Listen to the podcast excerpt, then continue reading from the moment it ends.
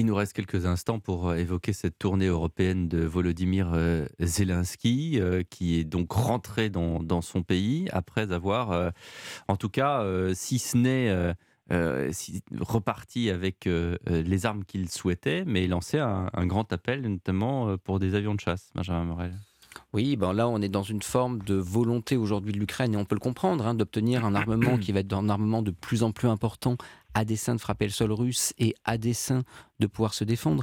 La grande question, c'est quelle limite on met nous et les Américains, jusqu'à présent, ont mis une limite relativement claire concernant des armes qui pourraient être des armes offensives, notamment sur le sol russe.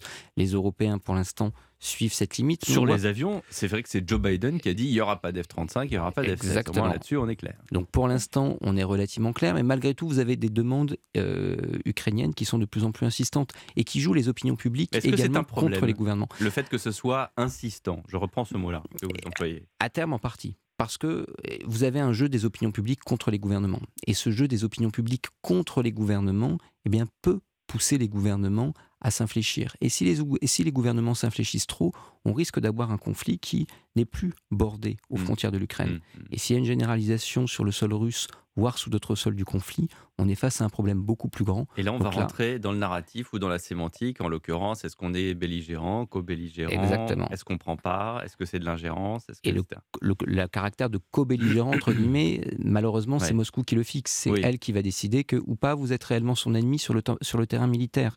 Mais si le sol russe est attaqué, et si vous avez un Vladimir Poutine qui est sur la sellette, à ce moment-là, comment est-ce que politiquement il peut tenir une position de relatif calme vis-à-vis des Occidentaux, là, il devient, ça devient un problème de, stabilité politique. Donc, à terme, il faut quand même être extrêmement prudent. Euh, j'ai oublié son nom. William T.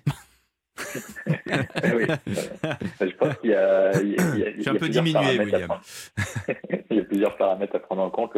Le premier, c'est qu'en fait, on observe depuis le, le, déclenchement du conflit il y a maintenant un an, quasiment un an, qu'en fait, Zelensky, depuis le début, a à peu près une stratégie claire sur ce qu'il veut, et il est dans une tactique de gradation des demandes. Hmm. C'est-à-dire qu'au début, il demande petit, puis après, il augmente petit à petit ses demandes en faisant appel, comme l'a rappelé Benjamin Morel, en faisant pression sur l'opinion publique, qui n'a pas changé en un an et qui soutient toujours la victoire de l'Ukraine, en tout cas dans, dans le camp occidental, et qui oblige en fait les gouvernements, pour se conformer à leur opinion publique, de soutenir l'Ukraine. La difficulté, en fait, c'est autant c'est si Zelensky a à peu près une vision précise de ce qu'il veut, et à la fois pour son territoire en termes de frontières, etc., et il sait à peu près également aussi ce qu'il veut vis-à-vis de la Russie. On sait depuis le début mmh. qu'il veut faire tomber le régime de Vladimir Poutine. Mmh. La question maintenant qui doit être fixée pour les Européens et pour les Américains, c'est quelle vision on veut sur l'après-conflit. Mmh.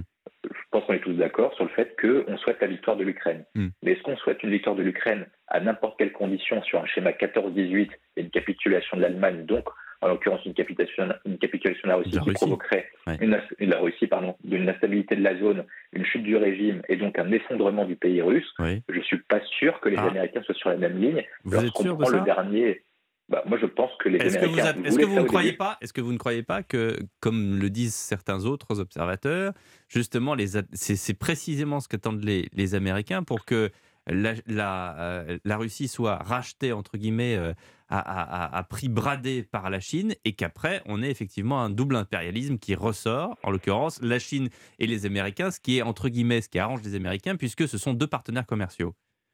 Bah, moi, je pensais ça au début, mmh. et je pense ah. que la dernière rencontre et le dernier déplacement de Zelensky à la Maison-Blanche est très intéressant. Lorsque Zelensky a présenté ses propositions de résolution de paix et de conflit, et lorsque Biden a dit qu'il voyait trois scénarios auxquels il était prêt à lâcher la Crimée, une partie du Donbass, etc. Et donc, dans les scénarios qui, qui montrent, en fait, Biden changeant depuis les mi-termes, sans qu'en fait les impacts de la guerre en Ukraine commencent à impacter l'opinion publique américaine, le pouvoir d'achat des ménages américains, le prix de l'essence, etc., mm. et comprend en fait pour l'intérêt de son pays et surtout des intérêts des Américains qu'il faut une résolution partie du conflit qui n'est pas compatible avec la volonté de chute du régime. Donc je pense qu'il a changé de priorité. En tout cas, l'administration Biden a changé de priorité et privilégie désormais une solution rapide, que ce soit un cessez-le-feu temporaire, etc., pour au moins limiter les effets de l'inflation, de la crise énergétique sur le pouvoir d'achat des ménages américains qu'il condamnerait pour l'élection de 2024. Le mot de la fin, Benjamin Morel? Oui, je crois qu'en effet, vous avez aujourd'hui une position américaine. Vous avez deux États qui sont à peu près rationnels dans cette crise. Vous avez d'un côté Pékin et vous avez de l'autre Washington. Et que ce soit à Pékin, que ce soit à Washington, à chaque fois que le conflit a semblé dégénérer, vous avez malgré tout eu des signaux vis-à-vis de Kiev ou vis-à-vis de Moscou qui étaient des signaux de modération. Tant que les deux partenaires sont malgré tout par ses partenaires principaux, on peut penser que le conflit ne dégénérera pas. Mais malgré tout aujourd'hui, ce qui est relativement inquiétant, c'est que la rationalité à Kiev comme à Moscou, elle est de moins en moins évidente. Et je crois que ni Washington ni Pékin n'ont réellement intérêt aujourd'hui au démantèlement de la Russie, comme à la défaite définitive de l'Ukraine. Merci à vous deux, merci William Tay, merci à vous Benjamin Morel, et je rappelle le titre de votre dernier livre, La France en miettes, régionalisme, l'autre séparatisme, c'est aux éditions du CERF. Euh, à suivre le journal de 19h, juste après, le serpent, alias euh, Charles Sobrage. Mais si vous avez regardé la série sur Netflix, Voici son autobiographie coordonnée par le journaliste euh, Jean-Charles Degnaud. Il nous racontera les coulisses de cette écriture et le caractère sulfureux de ce personnage. 19h30 panorama, les éoliennes, mais pourquoi tant de haine? Dans l'inconscient collectif On les déteste alors que les sondages prouvent que les trois quarts des Français y sont favorables. Que se passe-t-il? Des acteurs du terrain et des spécialistes de l'éolien s'affrontent. C'est le débat tout à l'heure après le journal de 19h.